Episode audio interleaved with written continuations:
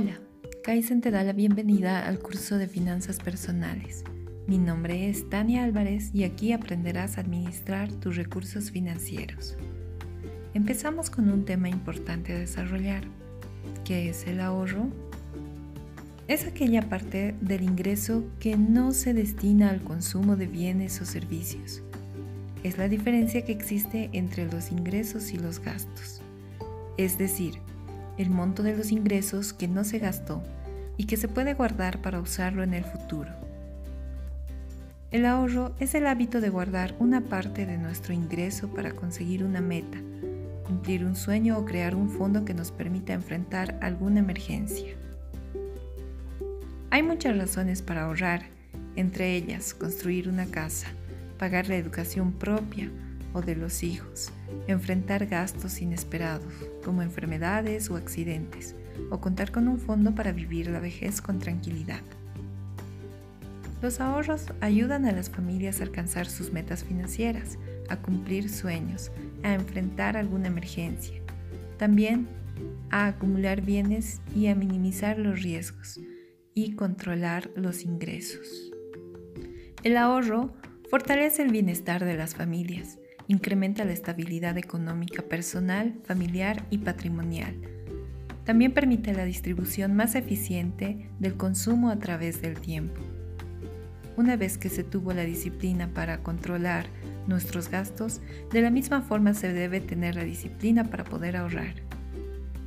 El ahorro es la parte del, ingreso, actual que se guarda en el presente para poderlo usar en el futuro.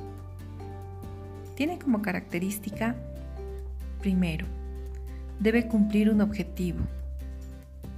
El ahorro sirve para cumplir metas personales o familiares establecidas. Dichas metas son medibles y cuantificables y alcanzables a corto o largo plazo. Ahorrar significa también cumplir objetivos, realizar sueños, adquirir una casa, comprar un coche, entre otros sueños. Son sueños que debemos cumplir y alcanzar. Sin embargo, la finalidad del ahorro no es simplemente cumplir deseos, sino también satisfacer necesidades. Por otro lado, ahorrar con un propósito definido ayuda a disponer de los recursos en caso de una emergencia o un imprevisto. Puede convertirse en un hábito que nos ayuda a tener lo que queremos. Los objetivos del ahorro son diferentes en cada persona y también van cambiando con la edad. La segunda característica del ahorro es que debe ser sistemático y constante.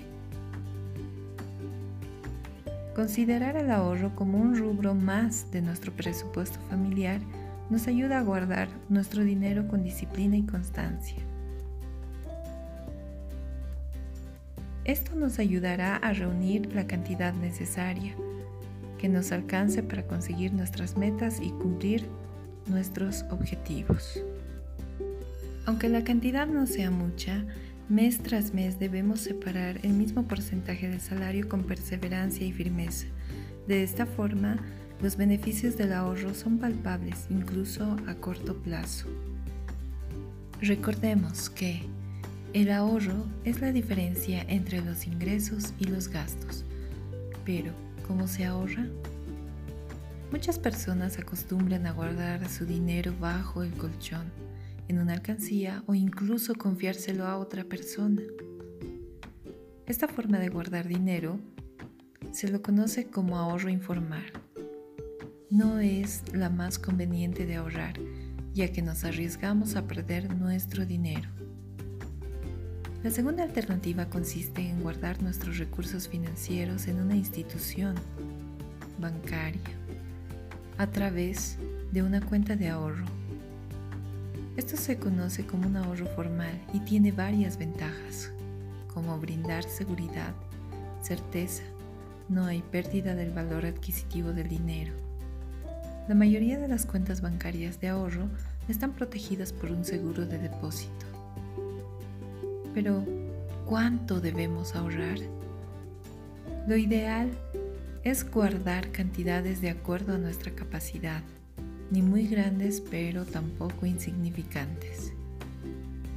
Aunque no existe una regla escrita de cuánto debemos ahorrar, en la práctica se recomienda un 10% de forma mensual.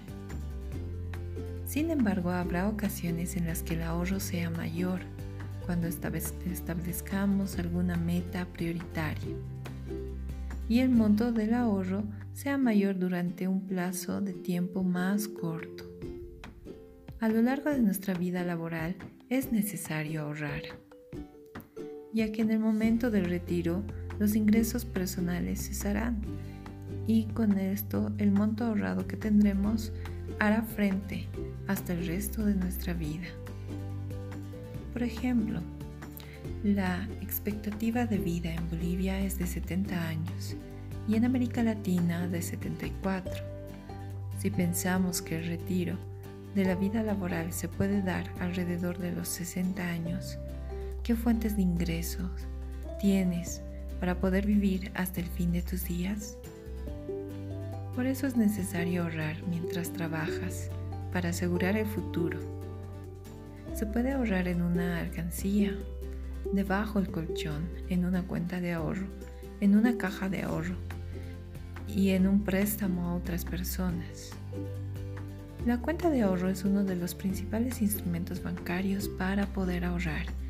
En ella los ahorradores realizan depósitos bancarios, donde administran sus recursos y obtienen ganancias para mantener e incrementar el ahorro. El dinero se dispone a través de una tarjeta de débito, con la cual pueden hacer compras o incluso retirar efectivo en cajeros automáticos. Las compras y retiros se reducen del saldo que haya en la cuenta de ahorro. Los instrumentos bancarios son una opción formal del ahorro, son más seguros y se puede disponer de los ahorros fácilmente.